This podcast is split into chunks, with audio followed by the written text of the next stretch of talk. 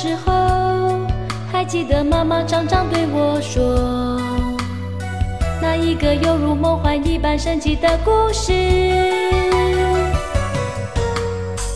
只要闭上眼睛，就进入欢乐梦境，一个似远又似近的梦幻世界。你好，我是欧福云。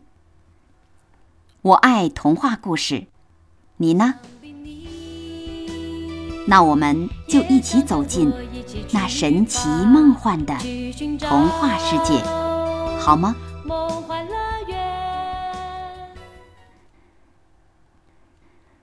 安徒生童话故事《皇帝的新装》第一集。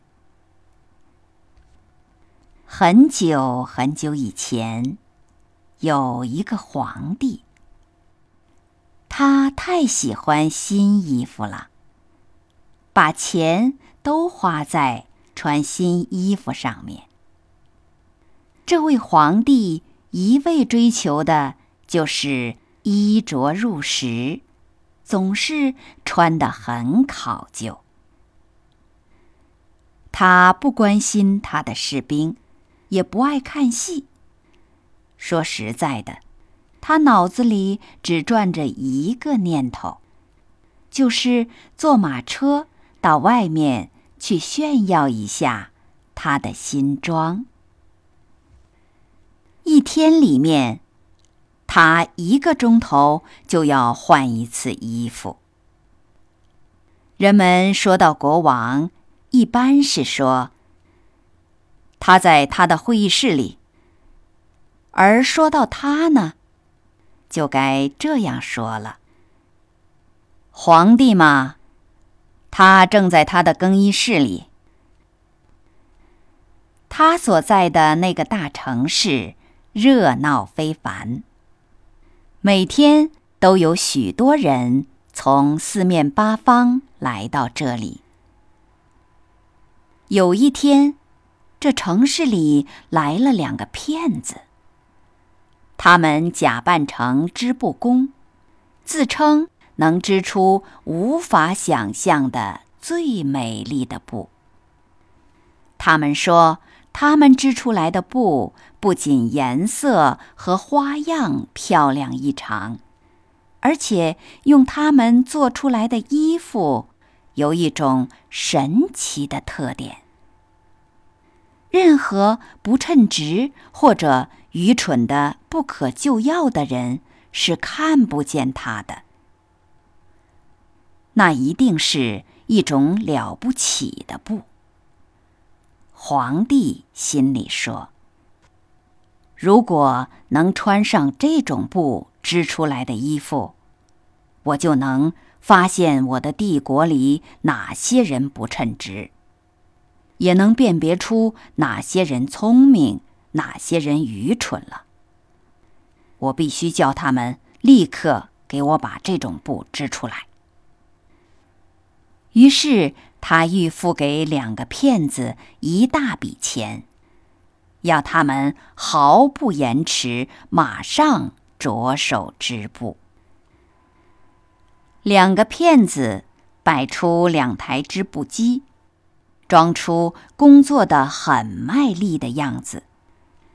但是他们在空空如也的织布机上什么也没有织出来。他们向皇帝要来最好的丝线和最贵重的金线。东西一到手，他们就全都收了起来，整天只在那两架空织布机上干到深夜。我很想知道他们的布织的怎么样了。皇帝心里说。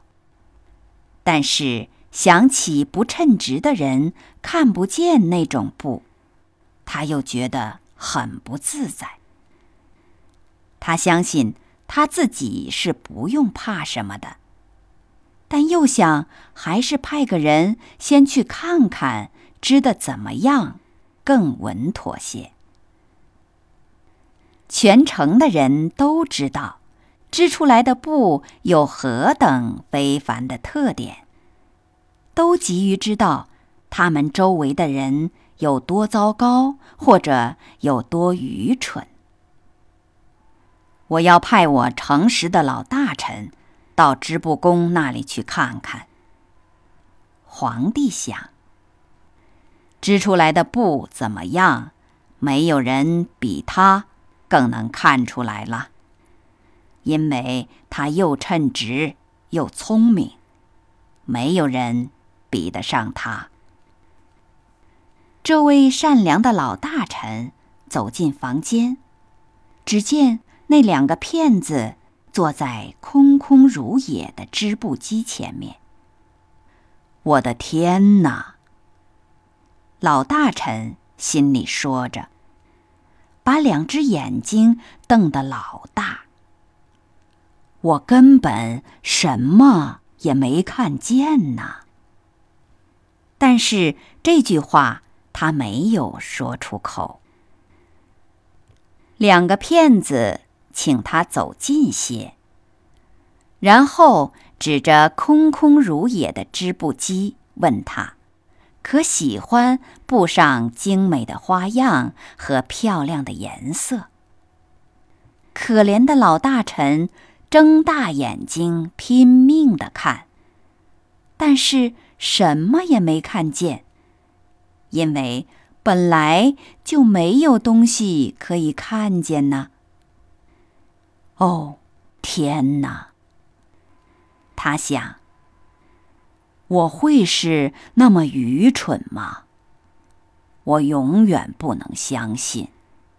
万一是，也不能让任何人知道。会是我工作不称职吗？不行，不行！我不能说我看不见他们织的布。怎么，你没有什么要说的吗？一个骗子假装忙着织布，说道：“哦，布非常漂亮，漂亮极了。”老大臣扶正他的眼镜，看着说：“多么美丽的花样啊！”多么鲜艳的颜色呀！我要禀告皇帝，说我非常喜欢这布。听到这话，我们真高兴。两个骗子说着，向他描述织布的颜色，解释那种古怪的花样。老大臣仔细听着。好把他们的话告诉给皇帝听。他也是这样做了。好了，今天的童话故事就先讲到这儿，请继续收听下一集。我们故事中再会。想必你也想跟我一起去吧。去寻找梦幻乐园。啦啦，亲爱的爸爸在对我说一个神奇的故事，一起出发去寻找那梦幻乐园。